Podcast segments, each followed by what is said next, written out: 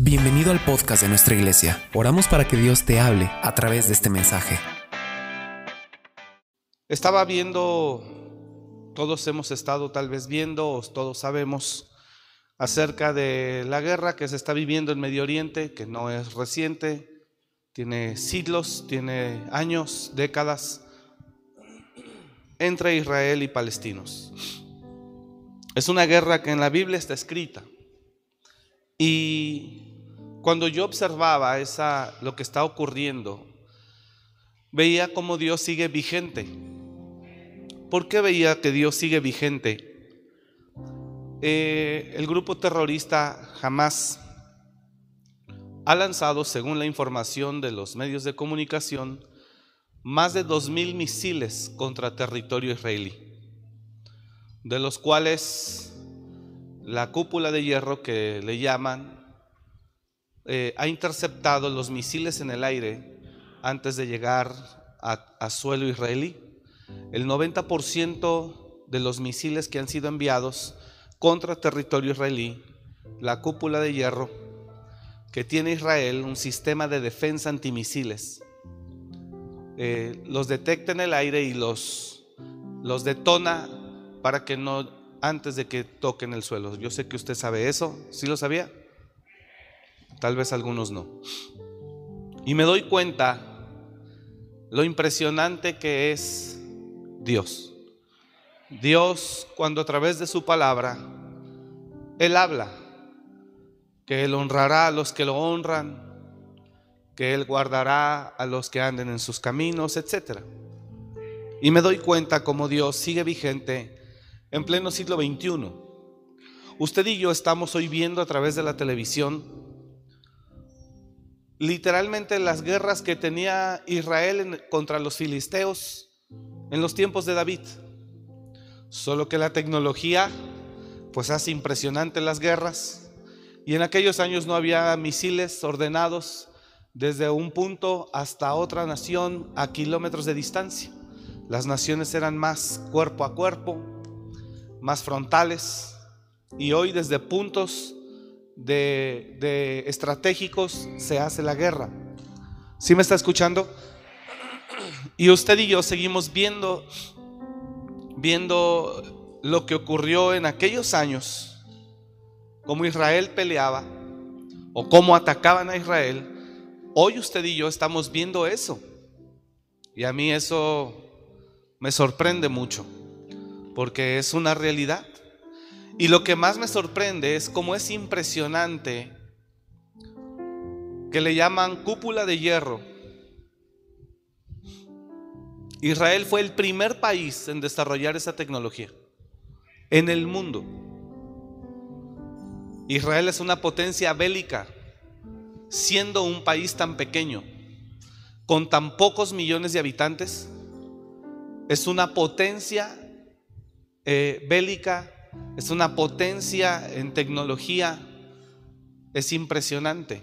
Y lo que más me impresiona es mirar cómo sus enemigos les lanzan cohetes, les lanzan, perdón, misiles, con la finalidad de hacer daño a cualquier parte del territorio israelí. A ellos no les importa lo que a quien le toque, solo con que sean ciudadanos israelíes. Es tremendamente lo que se está viviendo y lo que más me sorprende es cómo hay una cobertura sobre ese territorio. Es una cobertura invisible que cuando les lanzan a ellos proyectiles, misiles, ¡pum!, detonan en el aire porque el domo de hierro los intercepta. Y de 2.000 misiles han interceptado el 90%. Es impresionante. Es impresionante los misiles que han, que, esa protección, ¿se imagina? Y, yo eso lo relaciono con algo, con algo divino. Yo sé que es Dios el que está ahí metido. Y una hermana en el grupo de escuela de pastores hace dos días envió un mensaje, envió un video donde judíos ortodoxos en plena, en plena guerra, donde todo mundo debe de estar escondido en sótanos, donde todo el mundo tiene que estar saliendo del territorio israelí porque es el que está en zona de guerra, de alto riesgo, ellos están en la explanada del muro de los lamentos danzando y adorando. Y también eso me remontó como cuando Josafat va a enfrentar a un ejército. Y el Señor les dice, estad quietos, yo los defenderé, ustedes solo adoren. Es impresionante ver cómo lo que en algún momento leemos en la escritura, hoy lo podemos ver físicamente, en vivo y a todo color. Mire lo que mire este video. El pueblo de Israel muestra su confianza en Dios en los momentos más difíciles. Mira el fuego que está detrás. Y, y ellos están adorando.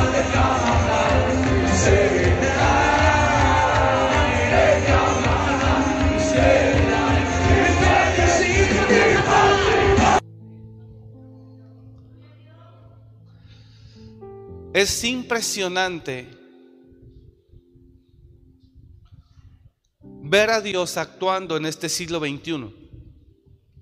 Yo creo que no es la tecnología, es la sabiduría de Dios en los hombres.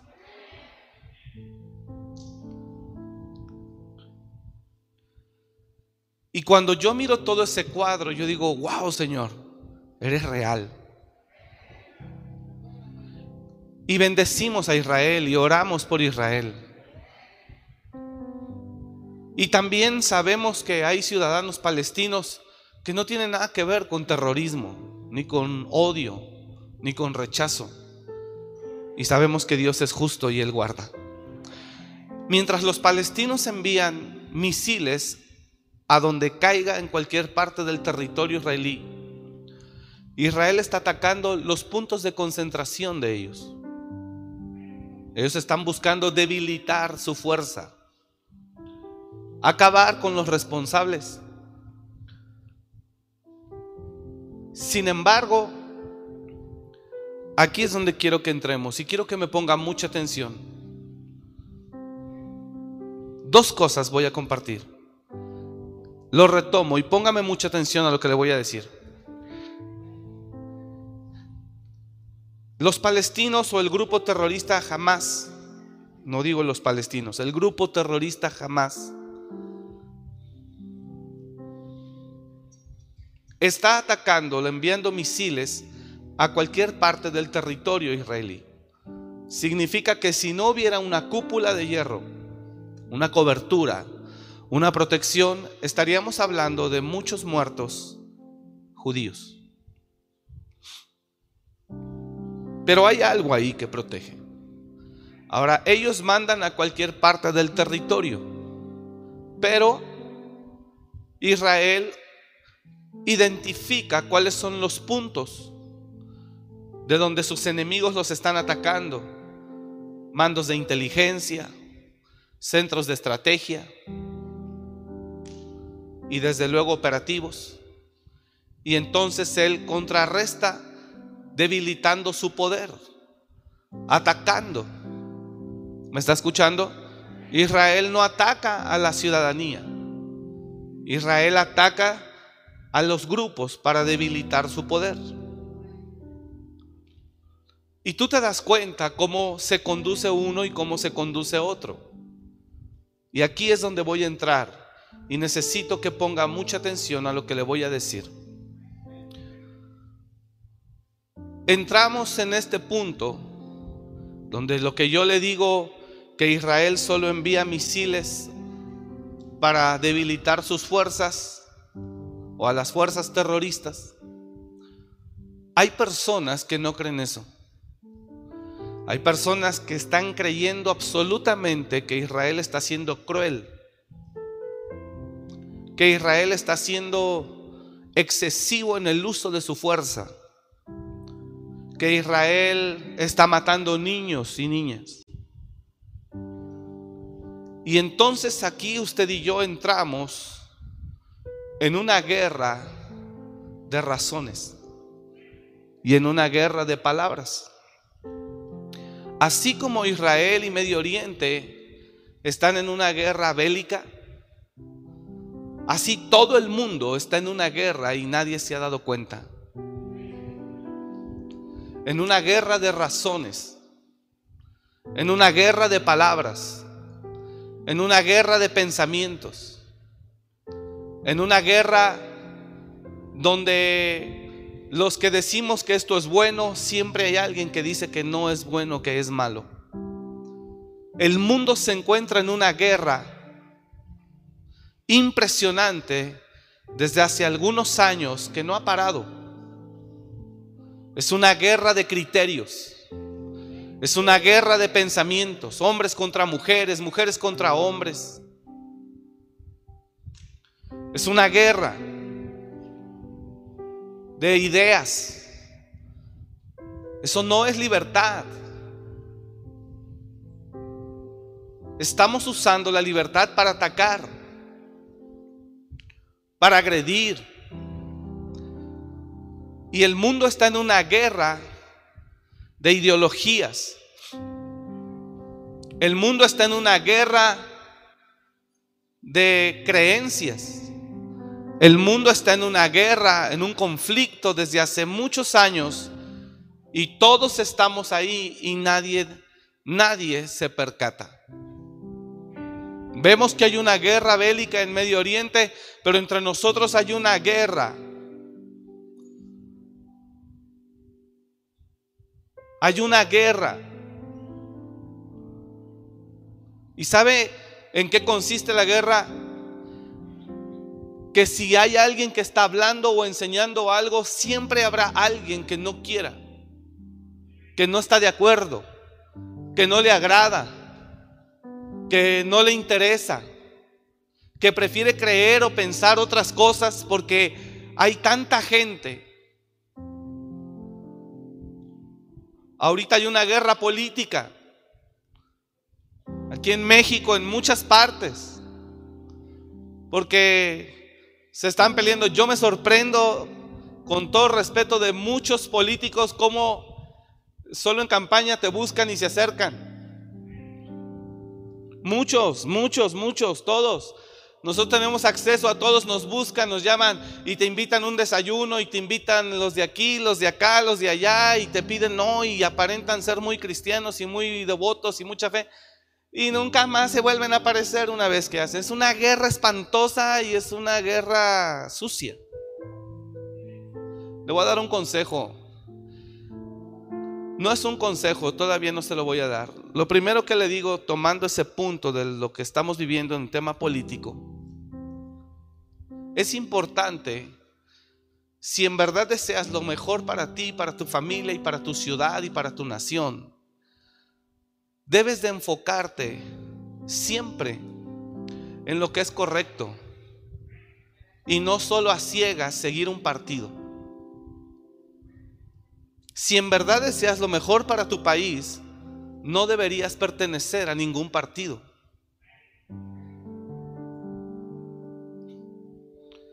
Porque hoy un partido puede tener buenos candidatos, pero en las siguientes elecciones pueden ser los peores. Así que tú no puedes ser una persona que pueda inclinarse absolutamente y radicalmente hacia un color verde, blanco, rojo, amarillo, lo que quiera. Yo conozco y nosotros conocemos a los candidatos porque nos buscan. ¿Por qué? Porque nosotros representamos un grupo. Y para ellos eso es interesante, bueno. Y este jueves pasado había un desayuno que invitaron a todos los ministros de culto, este, los que van para gobernadores, y el jueves era con uno a las nueve y el viernes era con otro a las nueve y pues si vamos a comer, pues vamos a comer y punto. Y otros te buscan y, pastor, vamos a comer, vamos a desayunar.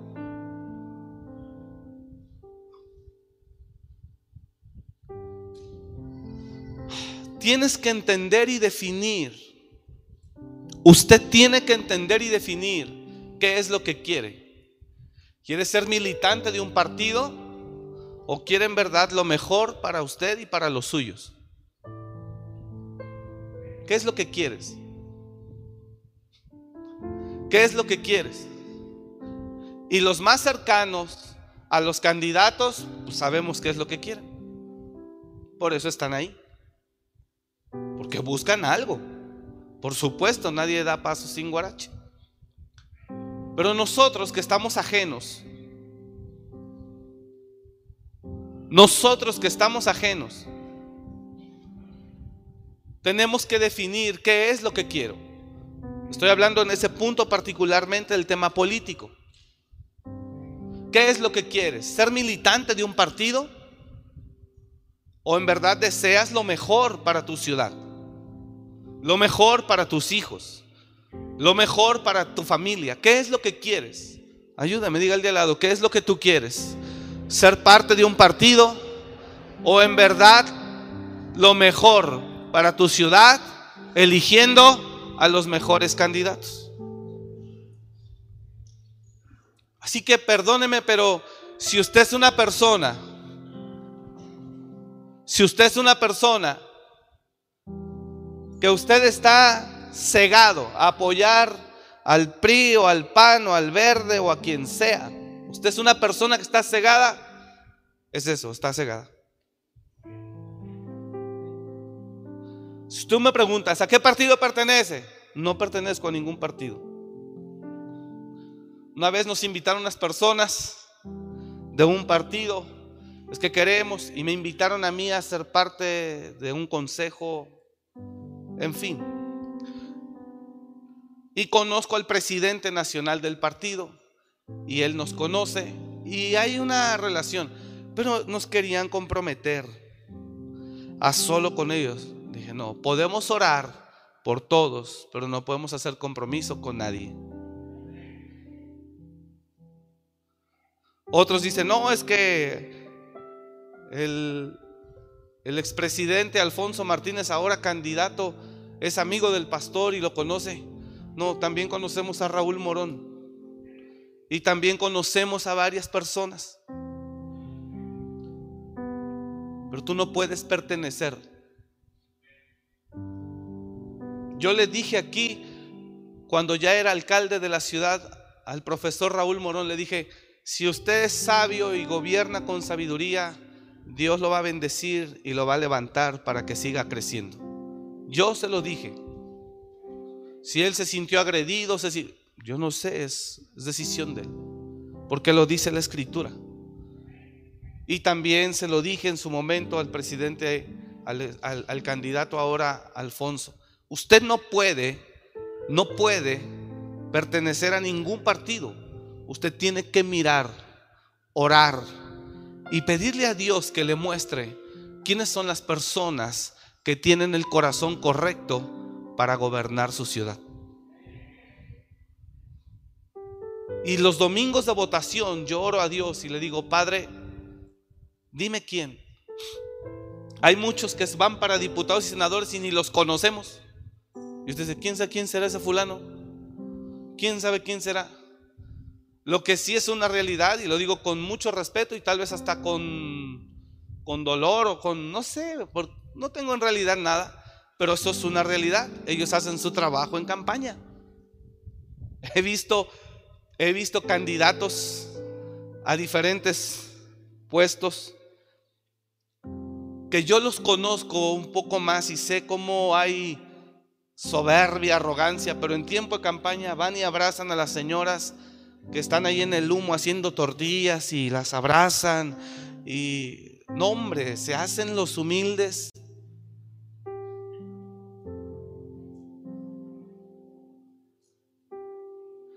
Es un nivel de hipocresía alto, no crea que. Y todos, ¿eh? No crea que. Todos. Es un asunto en verdad difícil. Es difícil. Por eso no puedo pertenecer a ningún partido. Y no pertenezco a ningún partido. Una vez vino un candidato Pastor, vengo a ver qué necesita. ¿Cómo está? ¿En qué podemos ayudarle? Le dije, me gustaría que si gana, gobiernen bien. Eso es todo. No necesito nada.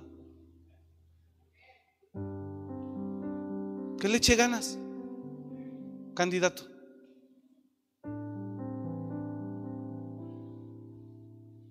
Que le eche ganas, es todo. Que tengan presente a Dios. No puede pertenecer usted a ningún partido. Si tú te inclinas siempre por el verde o por el rojo o por el azul o por el morado o por el naranja o por el color que sea, siempre, siempre, siempre, y ni siquiera te importa qué tipo de personas son, estás en un gravísimo error.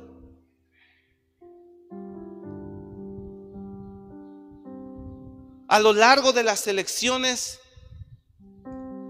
a lo largo de los años, Puede ser que usted hoy vote por el rojo y mañana usted vote por el azul.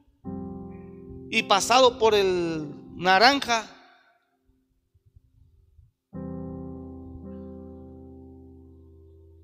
Está mal. A menos que usted espere hueso, pues cómo no, le pone con todo ahí, órale. La iglesia, todo lo que espera viene de Dios. Debemos de confiar en Él. Quería decirle esto porque el 6 de junio hay elecciones. Y oro a Dios para que nos dé sabiduría. Padre, ayúdanos. ¿Alguien puede orar conmigo y decirle, Señor, ayúdanos para poder elegir a las personas que en verdad tienen un corazón recto, honesto y sincero para gobernar. Dame sabiduría. Cierra sus ojos, diga, dame sabiduría. Dame dirección, Señor. Muéstrame, revélame. Pon en mi corazón el deseo, el querer como el hacer. Pon en mi corazón el deseo de cuando esté en ese día señalar y marcar por quien tú me dirijas. En el nombre de Jesús.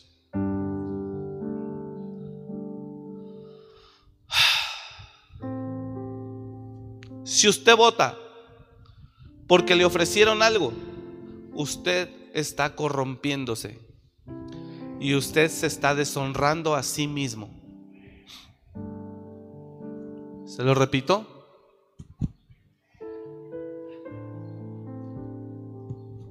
Si usted vota por X porque le ofrecieron algo o le dieron algo, si usted vota porque le ofrecieron algo o le dieron algo, entonces usted es un corrupto. No tiene honor. No lo tiene. No lo tienes. Si usted vota porque le, por esa persona porque le dio o lo ayudó, usted no tiene honor y usted es corrupto. Con poquito se vendió. ¿Cuánto poquito? Lo que le dieron. Yo estoy hablando con la iglesia hoy. Y la iglesia tiene que buscar a Dios. Y la iglesia sabe que el que nos bendice es Dios y que de Dios viene toda buena dádiva y todo don perfecto. La iglesia sabe que nuestro sustento es Dios y nuestro proveedor es Dios. La iglesia sabe que nuestra fuente es Dios y no son los hombres.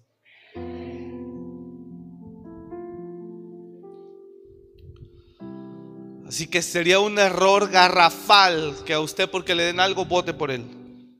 Error vendido, le pueden llamar. Corrupto, le pueden llamar.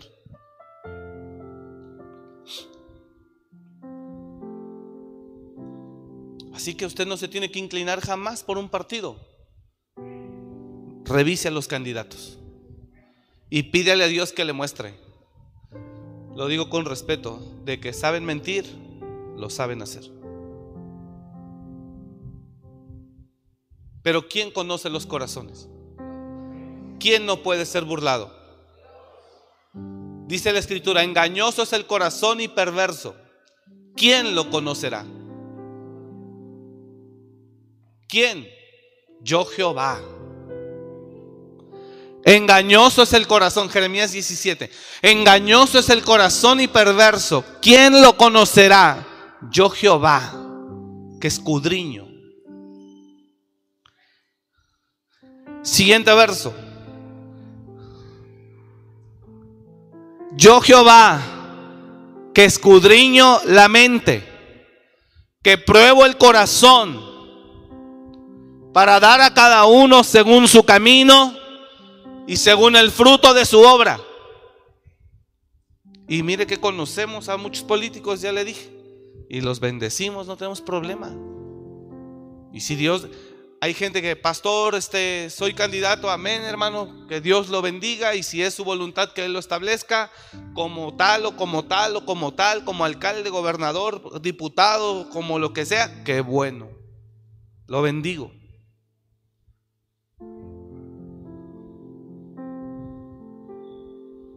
Porque Dios es el que quita reyes y pone reyes. Y por Él gobiernan los reyes de la tierra. Así que yo quiero orar y yo oro, Padre, por los que son de esta casa, para que tú los dirijas en el nombre de Jesús. Señor, se avecinan elecciones en nuestra ciudad. Se avecinan elecciones en nuestro estado. Y tú sabes que Michoacán necesita mucho. Tú sabes que Michoacán, Morelia, Michoacán y sus 113 municipios necesitan en verdad hombres que amen tu verdad y tu justicia. El Congreso necesita verdaderamente hombres, Señor, que en verdad tengan la vocación por el servicio, que en verdad les interese servir a la ciudadanía, mejorar nuestro estado, nuestras ciudades, nuestros municipios. Y yo oro a ti, Señor, en esta mañana por la iglesia que tú nos has confiado aquí en Morelia para pedirte que a todos los que están en condiciones de votar, tú los dirijas. Tú los dirijas. Señor, tú los dirijas. Con todo respeto, no nos podemos fiar por lo que hablan las palabras de cada candidato no nos podemos fiar de eso porque tú conoces los corazones. Guíanos y guía a tu iglesia.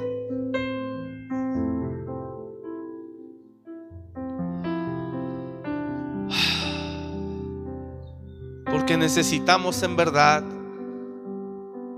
buenos gobernadores, buenos gobiernos. Ayúdanos, Padre. Ayúdanos, Señor. En el nombre de Jesús. Amén. ¿Está acá? Así funciona. Y aunque yo conozca a varias personas, no significa que me inclino con uno o con otro. Y cuando llego a asistir o a estar de manera particular con algunos candidatos, no tenga la menor duda que saben lo que soy y yo les dejo la palabra. Al último que estuve hace unos días le dije, busque a Dios candidato. Ponga su confianza en Él. Y, si, y, tenga un corazón limpio para que papá Dios lo vea. Y si Él lo ve que está limpio, yo sé que Dios lo puede poner a usted. Porque Dios lo que busca, diga conmigo, Dios lo que busca son hombres de limpio corazón para gobernar. Y eso es lo que usted y yo necesitamos. ¿Me está escuchando? Y aunque conozcamos a dos, tres, cuatro, los que sean, nosotros no podemos inclinarnos hacia alguien en particular. Tenemos que orar y que Dios ponga, porque por encima de la, de la democracia está la teocracia. La democracia es la que los seres humanos conocen o hacen. O hacemos. La teocracia es cuando Dios decide, cuando Dios determina. ¿Y cómo Dios determina? Poniendo en el corazón de cada ser humano hacia dónde. Entonces, diga conmigo, por encima de la democracia está la teocracia. Así que si usted es partidario de alguno en particular, pues I'm sorry, porque sé que ya lo ofendí o ya lo hice enojar, pero no, no nos vamos a vender a nadie. A nadie. A nadie.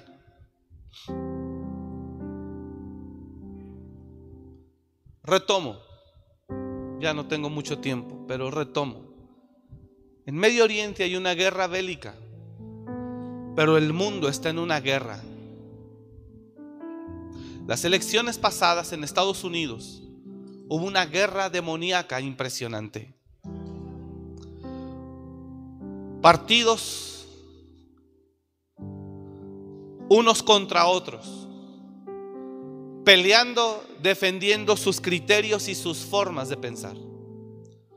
Unos a favor de todo lo que usted ya sabe, liberalismo.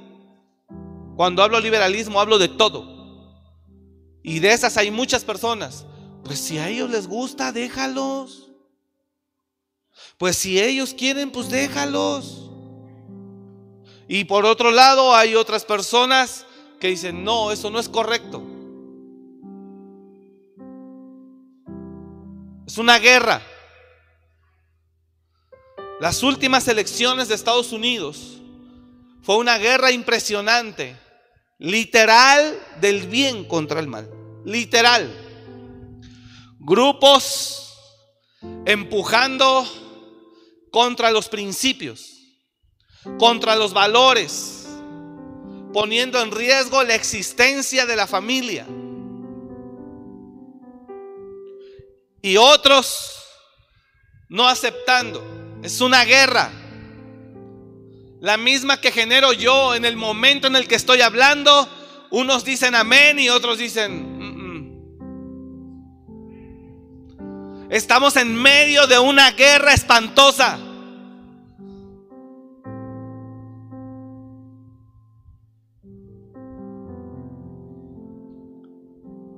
Lo único que le voy a decir es que creas lo que creas, y pienses lo que pienses, siempre hay una verdad. Y no es la que yo tengo si tú quieres, pero el cielo lo demostrará. Y ten claro que si te levantaste cuando se muestre la verdad en contra de la verdad de Dios, te va a ir mal. Y muy mal. La guerra en la que está el mundo es unas personas que empujan, creen, quieren una cosa y otras quieren una cosa, otra cosa. Y a los que nos conviene creer lo malo porque nos gusta andar en lo malo, apoyamos esa manera de pensar.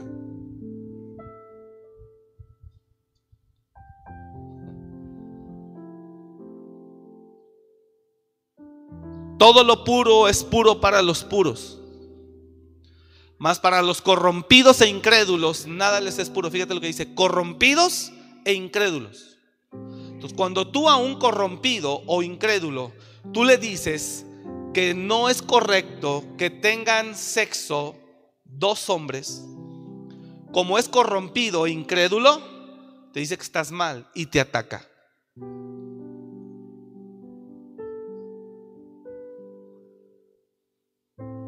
Y le voy a decir esto. Yo creo que no es correcto y te lo digo. Al corrompido y incrédulo se lo digo. Y él, si tú estás mal, eres un religioso, el mundo ya cambió, retrógrada, primitivo, homofóbico, etcétera. Ya cambia tu mente, abre tu mente, las generaciones son otras. Y el corrompido incrédulo te puede decir eso. Ahora quiero que ponga atención, es una guerra. ¿Está entendiendo? Es una guerra y en esa guerra muchos de ustedes y sus propios hijos, algunos andan batallando entre creer, no creer, qué sigo, a dónde me inclino, si creo, no creo. Hay cristianos que se han entregado a, completamente a la perversión, a la perdición, aunque los que están ahí en la perdición no creen que es perdición, dicen, estás loco, esto no es perdición, esto es libertad, aquí vivimos nuestra vida, así somos.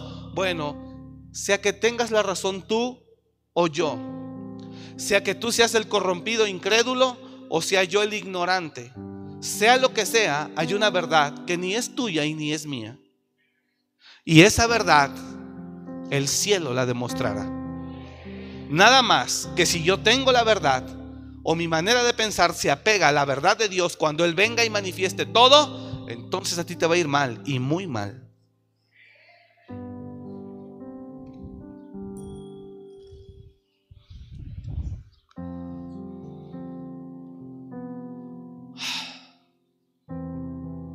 ¿Está entendiendo? Dice la escritura, Corintios, así que no juzguéis nada antes de tiempo. ¿Está bien? Nos callamos. ¿En, ¿En, qué estamos? En una guerra. Yo queriéndote convencer a ti y tú queriéndome convencer a mí. Y líderes de, terrenales, líderes del mundo, influencer y muchas personas queriendo convencerlos a ustedes. ¿Sabe quiénes son la mercancía? Usted y yo. ¿O usted? ¿Sabes quién es la mercancía? Dile al de al lado, ¿sabes quién es la mercancía? Tú. Dile, tú. Tú eres la mercancía. Mira, yo soy un líder. Yo soy un líder por la gracia de Dios. Estoy aquí frente a todos ustedes. Y estoy buscando dirigirlos o influenciarlos hacia lo que yo creo, por lo que yo recibí, basado en lo que leemos y de lo que partimos. Pero hay otros líderes allá afuera. Y es una guerra la guerra es entre líderes. La mercancía son ustedes.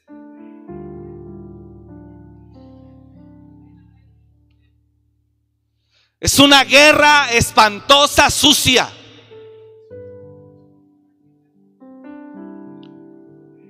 En las guerras de Estados Unidos, en las elecciones pasadas Estados Unidos, los liberales, los que yo llamo corrompidos, perversos, satanistas, ocultistas, brujos, hechiceros, gente llena de perversión, de depravación, sucia, así lo llamo yo porque yo estoy de este lado. Lucharon, empujaron, descreditaron, atacaron a quien de alguna manera manifestaba creer en Dios. Y fue tal la fuerza que lo tumbaron.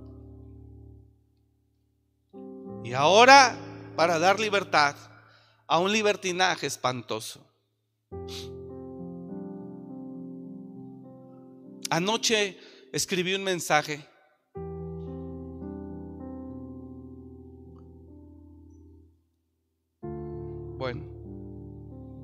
Y mientras yo veo eso, ellos nos ven a nosotros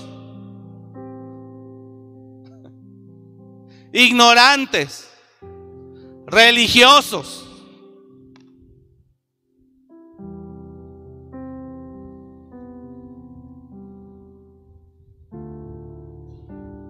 Y hay un público,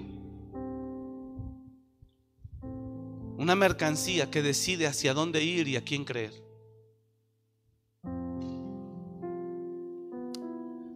Y yo voy a suponer, yo voy a suponer porque la guerra es entre esos líderes que enseñan una cosa y yo enseño lo contrario, o nosotros enseñamos lo contrario. Y yo voy a suponer que ni ellos tienen la verdad y ni yo la tengo. Pero de que hay una verdad, la hay.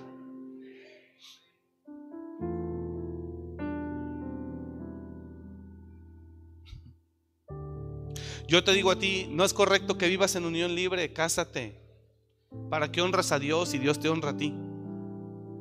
Y el incrédulo dice, ah, ¿eso qué? ¿Un papel qué?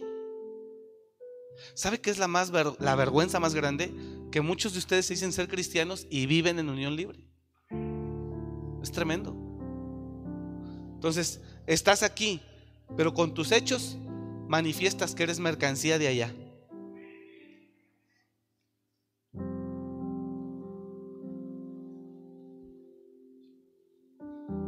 De que hay una guerra, hay una guerra. Y de que tienes que tomar postura, la tienes que tomar. Usted no puede estar en medio. De que hay una guerra, la hay. Seas como te consideres ser cristiano, ateo, mormón, testigo de Jehová, católico, lo que quieras. De que hay una guerra, la hay. Y usted es el que decide y usted es el que va a determinar de qué lugar va a estar. Solo fíjate bien lo que vas a decidir. Porque ponle que no tengo yo la verdad, ni él la tenga. Pero de que hay una verdad, la hay. Y cuando llegue el tiempo, la verdad manifestará las verdaderas intenciones del corazón y entonces Dios dará a cada uno según sus obras. Y si tú eres de los que decide, yo decido estar acá para creer que Dios no existe. Amén, tú lo sabes. Pero de que hay una guerra, la hay. Y si tú dices, Dios no existe, no es cierto, y así quieres vivir, hacer tu vida, no respetar las leyes que Dios estableció para los seres humanos. Estas son las leyes que Dios estableció para regular la vida de los seres humanos en la tierra. La palabra. Pero si no la quieres creer, tú dices, no es cierto, eso no es cierto. Eso engañaron a mi abuelita porque no estudió, no sabía ni escribir. Pero yo que tengo un doctorado, que yo me preparé, ¿cómo voy a poder creer que Dios... Vive con tu verdad, pero entiende que no es la única. Y si más adelante Dios no existe, ¡pum! La hiciste. Pero si existe, te va a desechar.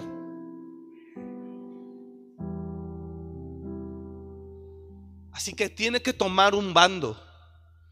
Porque esto es una guerra espantosa. Y es tremendo que propios cristianos estén hablando mal de la misma palabra y de la misma obra de Dios. Es una traición tremenda.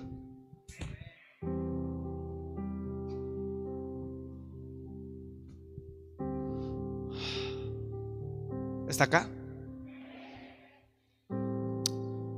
Y entonces si hay una, si hay una, una, una guerra, el incrédulo dice que no, yo digo que sí. Repito, suponiendo que yo no tenga la verdad, ok, no me hagas caso a mí. El cielo lo declarará. Cuando ocurra, cuando ocurra, sorpresa. sorpresa.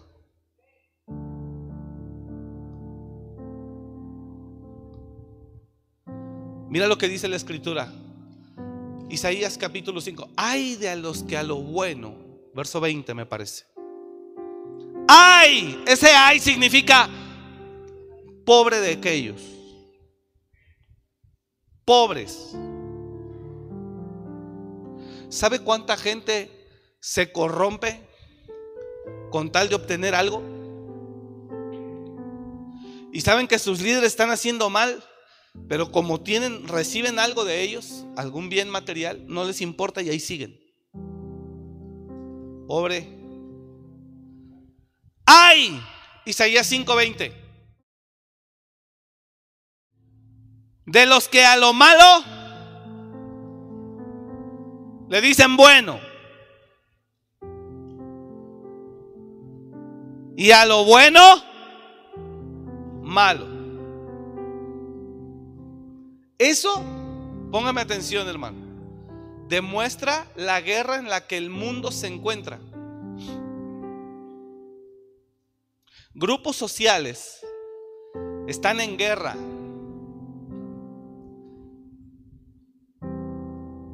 Están en guerra. Pastores que usted habla de las personas gays, de los grupos gays, usted no tiene idea cuánto nos aborrecen.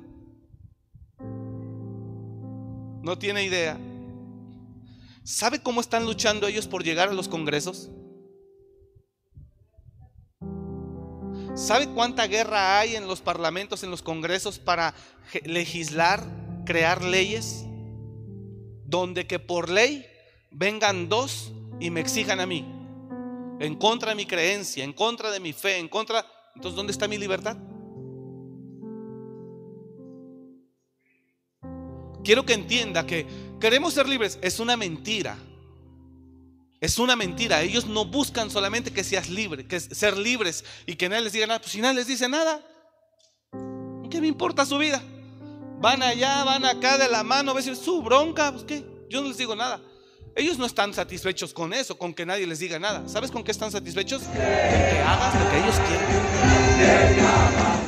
Entonces, tú exiges tu libertad y ¿dónde está la mía? No me caliento, hermano. Si tú quieres andar de puerco, pues tú dale.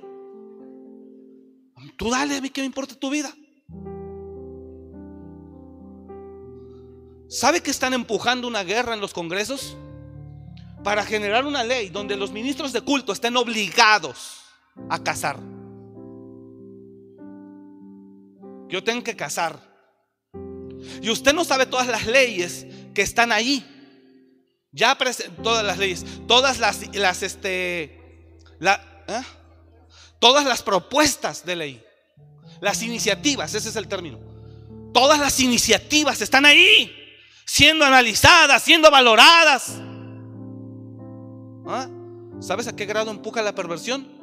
Al grado que llegue un idiota, perdóneme la palabra, un idiota viejo con una niña de 10 años, decirle, cásame con ella. Cásame con ella. Usted no sabe, todas esas iniciativas están. En Europa están. En Estados Unidos están. Porque la gente está depravada. Y quiere que se les avale y se les legalice su depravación. Defienden su ideología como si fuera su verdad y se respeta. Y yo estoy aquí para hacer lo contrario. Pues tú crees que la guerra es nueva. ¿Por qué cree que Juan el Bautista quedó sin cabeza? Porque él en contra de la verdad, él, en contra de lo que hacía Herodes, se levantaba y le decía, no te es lícito hacer eso que haces.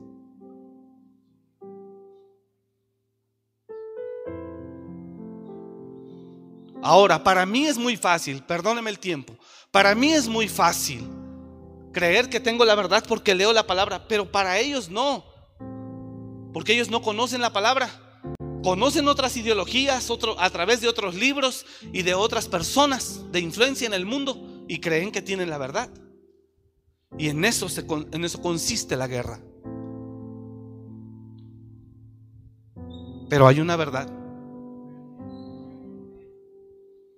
Y vamos a hacer a un lado que yo no tengo, vamos a creer que yo no tengo la verdad, aunque yo parta de la Biblia, yo no la tengo.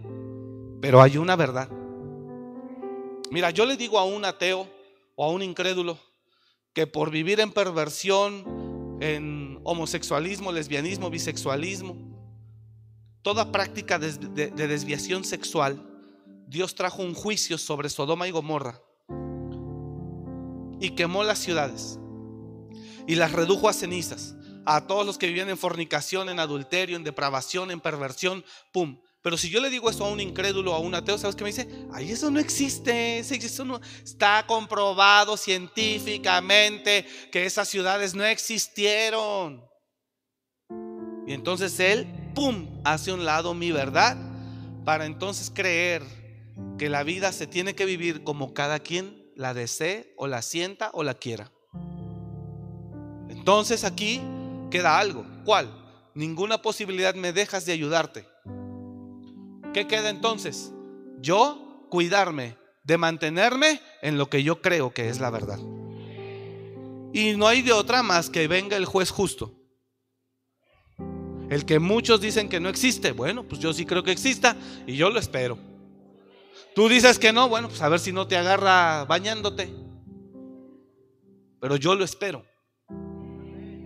Porque cuando ya hay una persona que esto lo destituye, de su propia vida, no la puede salvar. Y ellos son los que irán a la perdición eterna. La única forma en la que yo puedo salvarte a ti es a través de la palabra. Pero si no crees mi verdad, ¿cómo te ayudo? Entonces aquí no queda de otra. ¿Sí me está entendiendo? Aquí no queda otra más que tú te quedes con tu verdad y yo con mi verdad y el tiempo lo dirá. Y tal vez nunca hubo Dios. Y tal vez nunca te pasó nada malo por vivir de perverso. Y tal vez yo acá estuve afligiéndome las carnitas y guardándome todo de menso y no disfruté nada. Bueno, perdí yo. ¿Sí entiende? Pero me la rifo. Prefiero creer que sí hay alguien. Y si no logro convencerte, tú te quedas con la tuya, yo me quedo con la mía, hasta que venga el Señor y revele. Y revele.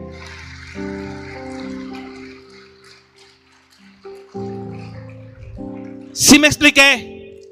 Todos los jóvenes que están aquí entiende eso. Todos los jóvenes que están aquí, que están siendo bombardeados impresionantemente por Instagram, llevándolos a alejarse de Dios y a ser amantes de lo material, del dinero, de la vanidad, tremendo perdidos. Usted sabe, cuando una persona de allá afuera te echa abajo la palabra, que te dice, sí te quiero escuchar, pero no, me, no, partamos de la Biblia. Vamos a partir de esta ideología, vamos a hablar de estos libros, vamos a hablar de historia, vamos a hablar de la existencia, de la vamos a hablar de esto. La Biblia no, no te puedo ayudar. Porque mi punto de partida es la palabra. Y si tú no crees la palabra, no tengo nada que hacer contigo. No tengo nada que hablar contigo. Quédate con tu verdad, con lo que tú crees. Yo me quedaré con la mía no te puedo ayudar hasta que venga Dios. Yo creo que existe, tú crees que no existe, y entonces diga, hola, estoy aquí.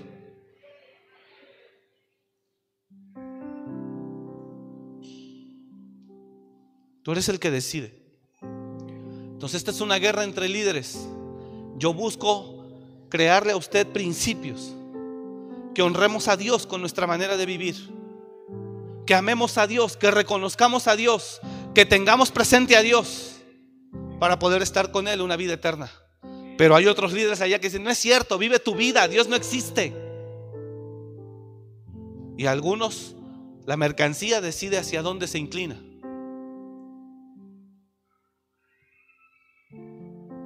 Es la guerra más grande que siempre ha existido por la humanidad. Aquí no es por el petróleo, aquí no es por oro, Aquí no es por territorio, es por almas, que según la Biblia se determinará una vida eterna, con o sin Dios.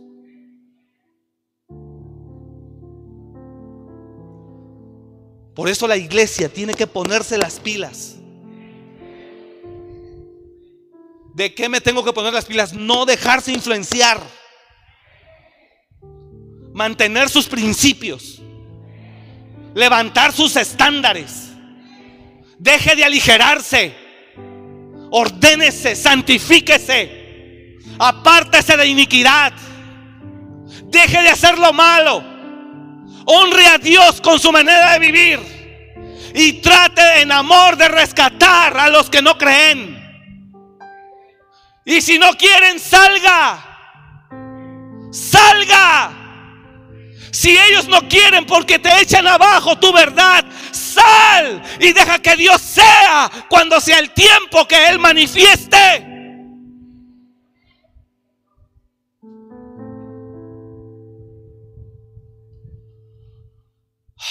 Hay una guerra.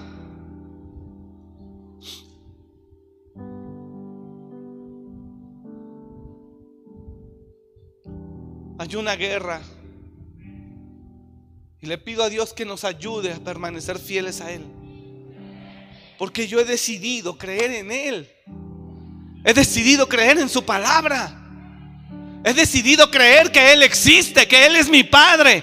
He decidido que envió a su Hijo Jesús a morir por mí. He decidido creer que estaré en una vida eterna por su gracia. Y también he decidido hacer lo que a Él le agrada.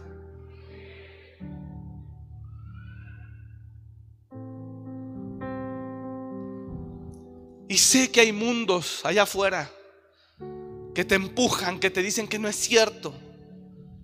Eres la mercancía que está en disputa. Y gran parte de esa influencia del mundo se ha metido a muchísimas iglesias y ministerios que han llevado a ministros a dejar de hablar la verdad. Porque ellos mismos están llenos de bichos. Y hay gente que les encanta oír eso mismo porque también tienen bichos del liberalismo.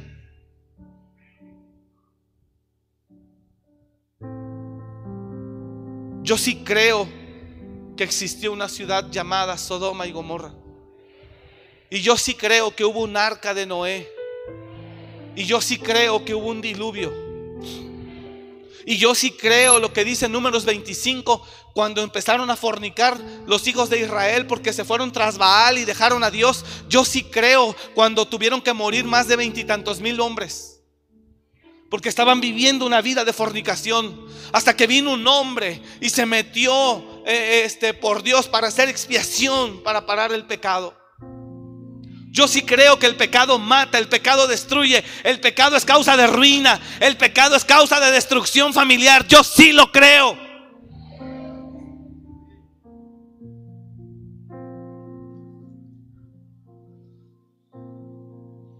Pero no sé qué crees tú. Porque esto es una guerra. Ahorita tú sales muy convencido de aquí por lo que acabas de oír. Y ahorita vas a visitar al compadre después de las cuatro que van a comer. Y te dice, compadre, échese una. Y ahí está usted con el compadre. Y el compadre le empieza a hablar su filosofía. Viejo encuadrado, panzón, mujeriego. Y usted lo empieza a escuchar y grosero. Y usted, ahí está. Él es su sacerdote. Él es su guía, Él es su maestro. ¡Qué tremendo! Una vez una persona me dijo, yo ya era pastor y me dijo, te quiero llevar a cuarto y quinto paso para que vivas la experiencia. Le dije, ¿para qué? Para que yo salga mentando madres, pues si yo no digo groserías. Para que salga fumando si yo no fumo. Cuando me enseñes algo que yo no hago, entonces te sigo. ¿para qué quieres que vaya si yo no fumo? ¿Para qué? Y es lo que hacen. Toda la noche pasan escribiendo, fumando y mentando mamás. No, que hijos de su no sé qué. Voy a salir de ahí como Pepito. Hablando groserías y todo. Dije, ¿para qué quieres que vaya? ¿Para qué? Yo no fumo. ¿Quieres que vaya para que salga fumando? Yo no digo groserías. ¿Quieres que vaya para que salga diciendo groserías? Muchas gracias, pero no.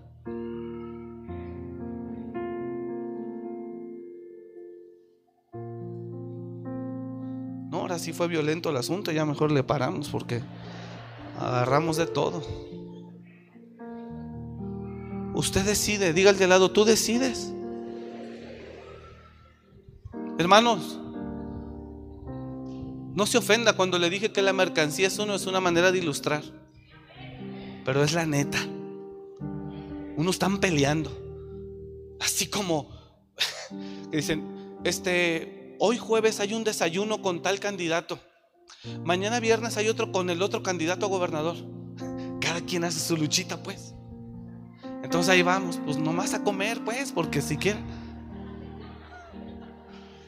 No, no fui a ninguno ni voy, no me interesa. Cuando algún candidato de manera personal busca un espacio, con gusto se lo doy para no ser grosero. Y lo escucho.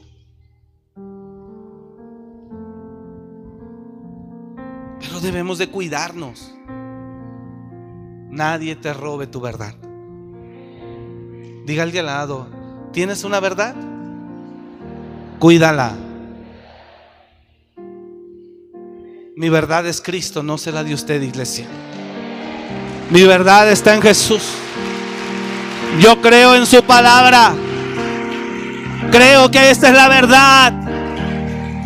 Creo que esta es la verdad. Yo creo en su palabra. Y me voy a quedar con ella. Y si el día de mañana no hubo Dios, ni modo. ¿Sabes qué decía Pablo? Entonces, si no hay Dios, no hay resurrección de muertos, pues entonces comamos y, y- bebamos porque pronto moriremos. No, no me la voy a rifar así. Prefiero creer que hay un Dios. Y quiero guardarme para ser tenido por digno de estar con Él. Y anuncio esta verdad al mundo. Y el que crea, venga y hallará vida eterna. El que dice eso no existe. Entonces aquí no hay de otra forma más que hasta que el Señor venga y aclare todo. No hay más. Nosotros tenemos familia a la que se les ha hablado de la palabra. No quieren. Es más, todo lo contrario, nos atacan. No más puedo hacer. Familia, primos, tíos. Fui a presentar a unos tíos, bodas de oro. Los quiero mucho, ellos son cristianos. Recibieron la palabra a través de un servidor. Yo los llevé a un retiro en Ciudad de México. Y, el Señor los tocó y me alegra. Pero lo que son los nietos, lo que son un rechazo cuando llegas. Entras a la casa, se salen. Hola, hola, pum, se van. No sé si, si, si, si, no sé qué soy, qué sienten, qué, que, que órale, ínquese y saque el arma, ínquese y reciba a Cristo. Pero entras, entras, llegas a esos lugares. Yo no pido ir, pero me piden, con gusto voy. Entras al lugar y se salen. Y sientes un rechazo. Es una guerra, hermano, no es gacho. ¿Está entendiendo? Es feo. Esto no manches. Ah, pero cuando se desnudaron todos en la plaza del Zócalo, ahí estaban mis primos. ¿Se acuerda una marcha de toda la gente desnuda en Ciudad de México? Hace unos añitos. ¿No supo de eso? Ahí andabas tú, ya te vi, ya me acordé que. Pero de ahí te sacó el Señor, hijo. Gloria a Dios. La verdad te alcanzó. ¿Está entendiendo? Y mire, le digo algo. De esto no quieren, pero para nada. Para nada. Para nada. Una prima me busca para, buscar, para pedir ayuda por situaciones que vive, que ya no puede. Y yo le empiezo a atender. Yo hacía viaje especial a Ciudad de México para atenderle. A una prima. Hacía viaje especial. Su marido. Ella es mi prima directa y el marido de ella pues es el primo político. Molestísimo. Celoso. Y le dije, vamos a hablar con usted. Yo no tengo nada que hablar con él. ¿Él quién es? No, no, no, no, no. Se manifiestan y se pronuncian en una ira, en un rechazo, en un coraje. Te aborrecen. ¿No es esa una guerra? No les haces nada y te aborrecen. No les haces nada y te aborrecen. Antier vine, ayer sábado, antier viernes vine a atender un matrimonio, estaban pavimentando y entro por acá porque estaba toda esta parte muy fresca, entro por acá para venir acá, le hablo a una persona, dije, eh, ábreme por favor la puerta pequeña para poder entrar por ahí. Y entonces en lo que la persona sale y me abre, yo estaba ahí enfrente de la calle esperando y venían los albañiles, estaban trabajando la gente. Cuando yo iba subiendo, buenas tardes, señores, buenas tardes, buenas tardes, buenas tardes, unos te contestan, otros no. Entonces cuando yo estaba eh, subiendo, perdón, yo estaba ahí esperando que me abrieran esta puerta que venía a atender una, un, caso. Suben de la gente que estaba subiendo, los albañiles, los trabajadores, un muchacho, un muchacho, o sea, todos pasaban, unos sí te saludan, otros no, no, no o sea, bueno, pues no nos conocemos, está bien. Y de repente yo estoy parado y viene caminando y me volteé a ver. Y me dice, ¿qué? ¿Sí le gustó la calle o le hago otra? Y me le quedo viendo.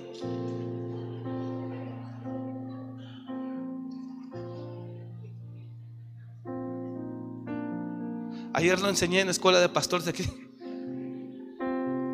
Dije, bueno, ¿qué le hice? ¿Qué le hice para que me diga así? Y yo venía de saco, venía de traje. Y él pasa. Y me volteó y ¿qué? ¿Si le gustó la calle? ¿O le hacemos otra? Así grosero. Pues que la calle es mía o qué, que me la, la mandé a hacer o qué. Pero tal vez eso piensan. Porque ciertamente le voy a decir algo. Los gobiernos municipales decían que no era factible pavimentar esta calle porque no había familias beneficiadas, que eran puras bodegas, que no había por qué. Y yo sé que también por estrategia política, por la razón que quiera, yo sé que Dios puso en el corazón ayudarnos, porque somos una comunidad aquí. Pero quiero que entienda esto, escúcheme, escúcheme. Yo nunca he exigido que por mí, que no. Y ese muchacho, chalán, ni siquiera maestro de ser, yo creo. Todavía hubiera sido un maestro, me sentiría menos, menos humillado. Si está entendiendo? Digo, no, fue un chalán. ¿Qué? ¿Si le gustó la calle le hacemos otra? Y yo veo como el diablo siempre está fregando. Y entonces me dejó callado. Y yo nomás me quedé así. Y yo, ah, me metí bien pensativo, creo, ni saludé al que me abrió la puerta, al líder. Yo primero dije, ¿por qué me dijo eso? Y te das cuenta cómo hay una guerra. Y si ve que el reino de Dios avanza en la tierra, al diablo le molesta. Y si el reino de Dios avanza en la tierra, al diablo le molesta. Y busca descreditar, atacar, busca... ¿Sabe qué nos hacían? Ya te, híjole, padre, ya, ya, ya estamos en sobretiempo. ¿Sabe qué lucha tan grande para que nos pudieran facilitar el recinto ferial para hacer los retiros? Me la aplicaban. Llegaba yo a la Secretaría de Economía, que es la que absorbió el CIFEM, el COFEM, la Comisión de Ferias del Estado de Michoacán. Entonces yo tenía que llegar a la Secretaría de Economía y teníamos la autorización del delegado y del secretario de Economía. La autorización de ellos desde arriba. Pero ya las personas que están en departamento y los coordinadores de área, esos son los que nos hacían pagar el precio bonito. Y yo no voy a ir de chillón con el secretario de Economía a decirle, oiga, hay un tercero o cuarto que me dejó dos horas y media esperando. Hay un tercero o cuarto que me está obstaculizando el uso de las instalaciones que usted ya autorizó. No voy a ir de chillón con el secretario de Economía. Pero ellos te la aplican. Ah, pase. Una, ¿Sabes qué me dijo una vez? La secretaria me recibe, me dice, siéntese, un sillón que tiene allá afuera me dejó como unos 45 minutos. ¿Usted cree que él no sabía quién lo estaba esperando? La secretaria le dijo. ¿Sabe qué hizo la persona? Y obviamente la persona tiene una diferente identidad sexual. Termina de atender según a quien estaba, que nunca vi salir. Abre la puerta y dice, ah, es usted, pase así. Despectivos, groseros. Porque saben que lo quieres para un retiro espiritual. Y es un sufrir cada vez que iba, Señor, dame fuerza. Ayúdame. Ayúdame. Y obstáculo tras obstáculo. Y me autorizó una fecha una vez y le dije, buenas tardes, eh, químico, este, el tercero es el jefe de departamento, es un químico. Buenas tardes, químico, este, solamente para confirmar la fecha. Ah, este, no hablé con mi jefe, está cancelada la fecha, lo siento. Dije, no, pero ¿cómo? Dije, porque gente viene de otros estados, separan fechas. Dije, ¿cómo? Es que no tenemos luz. Tampoco hay agua. Bueno, yo pongo la luz. No, pero es que el aljibe se reventó. Es la guerra. Por ir a hacer un retiro, donde no voy a ganar dinero, voy a invertir. Pero vamos a ganar almas. Pero el diablo lo sabe. Es una guerra tremenda. Y usted no se puede decir cristiano e ignorar todo lo que ya le hablé. No, no es así. Vivimos una lucha. Por eso tal le digo, no sé si lo vayamos a hacer ahí. Ay, Padre, ayúdanos. Yo sí quisiera. Le pido a Dios que nos ayude. En serio, ya termino. Y una vez me lo encontré en el banco allá en Camelinas. ¿Cómo está, pastor? Con un gustazo. No había trámites de ningún retiro ni nada. ¿Qué tal, pastor? ¿Cómo está? ¿Cómo le ha ido? Y yo por dentro, desgraciado, infeliz, me tratas de la patada allá en tus oficinas y aquí como si nada. No, no es cierto, nada de desgraciado. Y te das cuenta cómo el diablo los usa y ni ellos se dan cuenta. Y después como si nada. No, hombre, qué gusto. Qué gusto verlo. Ah, no, pues qué bendición. Y tú sientes que hiciste tantita amistad con él y cuando llegas la siguiente fecha, otra vez. Ah, es usted, pase.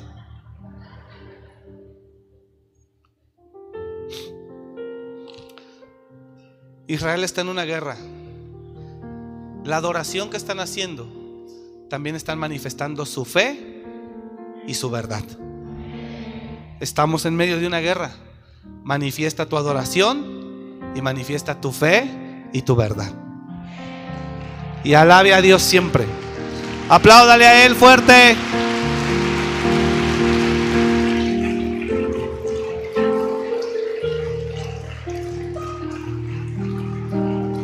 Póngase de pie, por favor.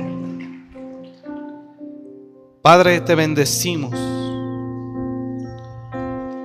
Perdona el tiempo, hermano. Gracias, Señor.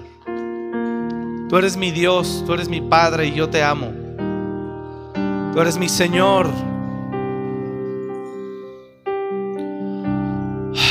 Oramos por los que no te conocen. Ten misericordia. Concédeles que te conozcan.